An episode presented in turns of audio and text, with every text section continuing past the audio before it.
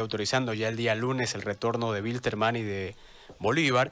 Vamos a ir hasta Uruguay, porque allá se encuentra nuestro colega de trabajo, Marcelo eh, eh, Barufaldi, a quien saludamos. Él es periodista de Canal 4 Montevideo. Marcelo, eh, bienvenido al programa, ¿cómo estás?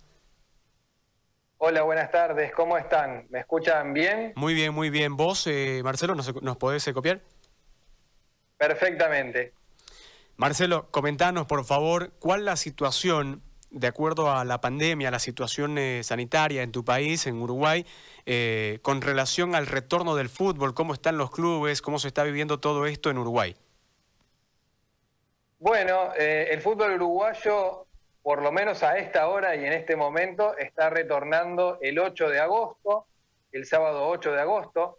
Esta es una fecha que se fijó hace alrededor de dos meses por parte del gobierno dentro del cronograma de reapertura de diferentes actividades que obviamente fueron suspendidas a partir del viernes 13 de marzo, que es el día que se detectan los primeros casos en Uruguay y que bueno, se suspenden todas las actividades eh, públicas, todos los eventos masivos y bueno, todo un cierre de actividades que hubo durante un mes en Uruguay. No hubo cuarentena obligatoria, pero sí se cerró prácticamente toda la actividad a poco fueron retornando algunas, primero la construcción, por ejemplo, después la reapertura de algunos comercios y ya hace más o menos dos meses el gobierno estimó que entre el primero y el 15 de agosto podría retornar la actividad del fútbol, que ya en ese momento se sabía que iba a ser sin público en las canchas, que iba a ser a puertas cerradas, y a partir de ese momento se hace como un cronograma de diferentes fases Primero se autorizan los entrenamientos individuales o separados los jugadores en pequeños grupos. Luego se autorizan los entrenamientos grupales. Y la última fase era ya la realización de partidos amistosos, que comenzó la semana pasada, donde ya los futbolistas de distintos equipos eh, tienen eh, interacción, como quien dice, y contacto. Antes de eso, se hicieron hisopados a todos los planteles de primera y de segunda división, todos los futbolistas, los entrenadores, los utileros, toda la gente que está vinculada a los equipos fueron todos testeados y en aquel momento todos dieron negativo, lo cual obviamente dio confianza para poder seguir adelante con, esta, con el retorno de la actividad. Eh, el Uruguay no está en su mejor momento de la pandemia. Em, en este momento hubo un nuevo, un rebrote en Montevideo y los casos aumentaron un poco. Seguramente en comparación con el resto de Latinoamérica, estamos bárbaros, porque tenemos eh, alrededor de 160, 170 casos activos hoy por hoy. Pero hasta hace dos semanas teníamos menos de 50, eh, les diría que hasta la semana pasada teníamos menos de 50. Estamos más o menos en la misma situación que estaba el país eh, a mediados de mayo. Eh, a partir de ahí hubo un descenso, lento, pero descenso al fin de la cantidad de los casos y ahora, a partir de la semana pasada, un pequeño repunte que genera como la expectativa de ver eh, en qué medida se puede controlar para que no, no, haya una disparada de casos, lo cual obviamente implicaría que se, que se diera marcha atrás con la reanudación del fútbol. Marcelo, eh, desde esa primera toma de muestras que vos marcás, donde eh, se dan los positivos, ¿se volvieron a realizar pruebas eh, en, el, fútbol uruguayo? No, no se volvieron a realizar pruebas. Hoy por hoy el gobierno lo que está haciendo es realizar pruebas en, los entornos donde se detectan casos positivos, em, que es lo que ha pasado aquí con unas instituciones de la salud que se encontraron casos positivos, entonces, bueno, se empezó a estudiar a todos los pacientes que estuvieron en ese hospital, a todos los funcionarios, al mismo tiempo los funcionarios que trabajan en ese hospital trabajan en otros, entonces como que hubo como un rebrote a nivel de la salud principalmente, pero a los jugadores de fútbol y a los diferentes actores no se los volvió a testear, como sí se sabe que se va a hacer eh, cuando se retorne la actividad, por lo tanto, la semana que viene eh, se, van a, se van a testear nuevamente a, todos los futbolistas y a los integrantes de los planteles. Y ya ayer hubo una reunión justamente, un congreso de la Asociación Uruguaya de Fútbol, donde se tomaron diferentes decisiones. Eh, se aprobaron los cinco cambios que había dispuesto la FIFA para, para el fútbol, los diez suplentes, eh, se aprobó incluso eh, qué día se van a jugar los partidos, todos van a ser televisados, ya sea por televisión cable o por internet.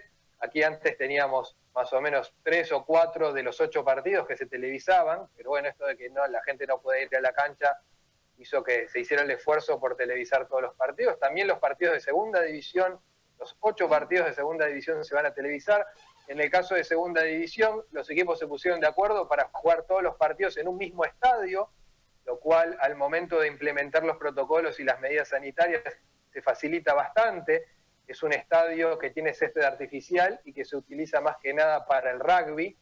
Eh, entonces, bueno, también tiene como cuatro vestuarios, lo cual facilita que se hagan eh, partidos en doble o en triple jornada. En otras canchas de Montevideo las condiciones para, aplicar los protocolos son bastante más complejas. En el caso de primera división eh, no va a haber un escenario único, se va a tratar de centralizar en un mismo estadio, pero se va a seguir jugando en varios escenarios, incluso porque hay muchos equipos que son de fuera de Montevideo. Y dentro de las cosas que se aprobaron ayer, que es eh, parte del protocolo que elaboró el gobierno también con los especialistas que están trabajando en el tema de la pandemia, es que si un equipo tiene al menos cinco casos positivos en las 72 horas previas al partido, ese equipo no va a jugar esa fecha. Ese partido se, automáticamente se va a suspender si, hay más de cinco casos positivos en un plantel si hay menos de cinco casos positivos en el plantel, obviamente se aislará a esos jugadores, esos jugadores no van a poder jugar el partido, pero si el resto de sus compañeros dan resultado negativo, eh, el equipo se va, se va a tener que presentar. Y bueno, en el caso de que haya un equipo que tenga más de cinco positivos y tenga que suspenderse su partido, la actividad no se va a reanudar hasta que ese equipo pueda jugar. Eh, se va a jugar, digamos, esa fecha, pero la fecha siguiente no se va a poder jugar hasta que ese equipo que no pudo participar por tener casos positivos en su plantel pueda normalizarse la actividad. Eso es lo que más o menos establecía el protocolo y que fue aprobado en la noche de ayer. Marcelo, dos consultitas. ¿Desde cuándo están entrenando ya los clubes y si el calendario de la competencia ha sufrido algún, eh, algún cambio? Si se van a jugar todos los partidos que faltaban, si se va a alargar el, tiempo o eh, han determinado achicarlo el calendario. Bueno, los equipos están entrenando en forma presencial desde hace poco más de un mes. Antes tenían entrenamientos por Zoom, donde, bueno, eh, los preparadores físicos indicaban ejercicios y los jugadores hacían por su lado, pero el entrenamiento en grupo, al principio en pequeños grupos aislados, eh, se retomó hace más o menos eh, un mes. Y disculpame, me repetí la otra pregunta, por favor. ¿Si ha sufrido algún cambio el calendario de la competencia? ¿Se van a mantener las fechas que faltaban? ¿La han achicado? Eh, no, el calendario indudablemente se va a comprimir. Va a haber fechas entre semana, todas las semanas prácticamente. O sea, se va a jugar sábado, domingo, miércoles y jueves. Antes el calendario se jugaba solo en los fines de semana. De todos modos, eh, ya se sabe que no la, temporada, digamos, 2020 no va a terminar este año, va a terminar seguramente a comienzos del año que viene. Lo que apuntan es que el torneo Apertura, el cual se han jugado solo tres fechas, eh, o sea que resta la gran parte del campeonato, más el torneo intermedio, que es uno más corto que se juega entre Apertura y Clausura, se apunta a que estos dos torneos se puedan jugar en el 2020, pero ya se sabe que es casi un hecho el torneo clausura, en el mejor de los casos, se va a jugar eh, seguramente enero o febrero del 2021. Entonces van a jugar todos los partidos que quedaban, solamente que en una fecha más comprimida.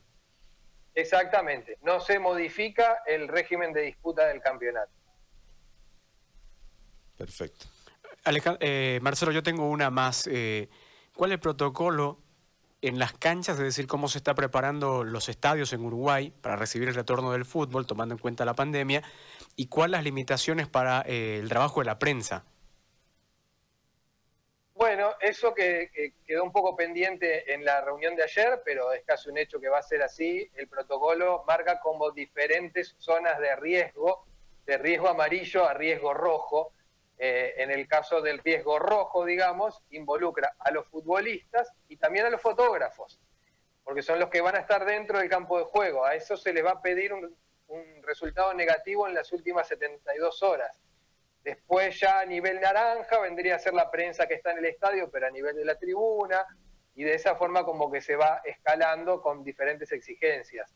Eh, el trabajo de la prensa se estima que va a ser, obviamente, manteniendo las distancias, pero al ser una cancha vacía, eh, se van a poder ubicar eh, de forma bastante espaciosa, por más que, bueno, en las cabinas sí se tendrá en cuenta el tema del alcohol en gel, de, bueno, los tapabocas, etcétera, pero se apunta a que la prensa pueda trabajar con, en esta nueva normalidad, como se le llama aquí, no sé, en el resto de América, eh, y probablemente este, eh, se va a tratar de que trabaje la menor cantidad de medios posibles, por más que es entendible que Peñarol Nacional, que es el primer partido que se va a jugar ahora, justo el clásico, que es en la cuarta fecha, eh, va a tener mayor autorización de medios de prensa porque, claro, es el partido más importante del año aquí en Uruguay. Muy bien, Marcelo, muchísimas gracias por todo el informe, este pantallazo que nos das del fútbol uruguayo y bueno, esperamos eh, retorne pronto la competencia y que sea eh, en buenos términos, ¿no? tomando en cuenta la pandemia todavía que se da eh, en todo el mundo. Gracias, Marcelo. Bueno, muchas gracias a ustedes disculpen un poco la desprolijidad porque estamos aquí en la oficina. No, tranquilo, eh, tranquilo, gracias más bien. Es un gusto conversar con ustedes. Yo creo que es casi un hecho que salvo que pase algo raro, el campeonato se va a retomar el, fin de semana del 8 y el 9 de agosto.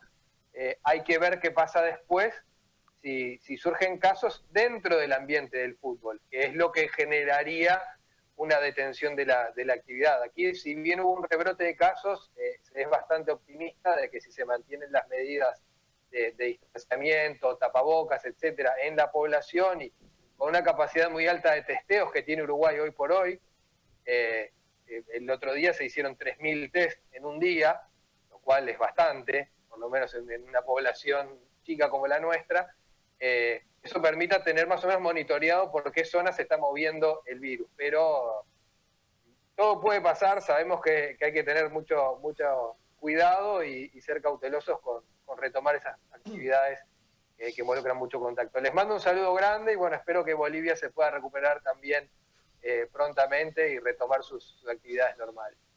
Gracias.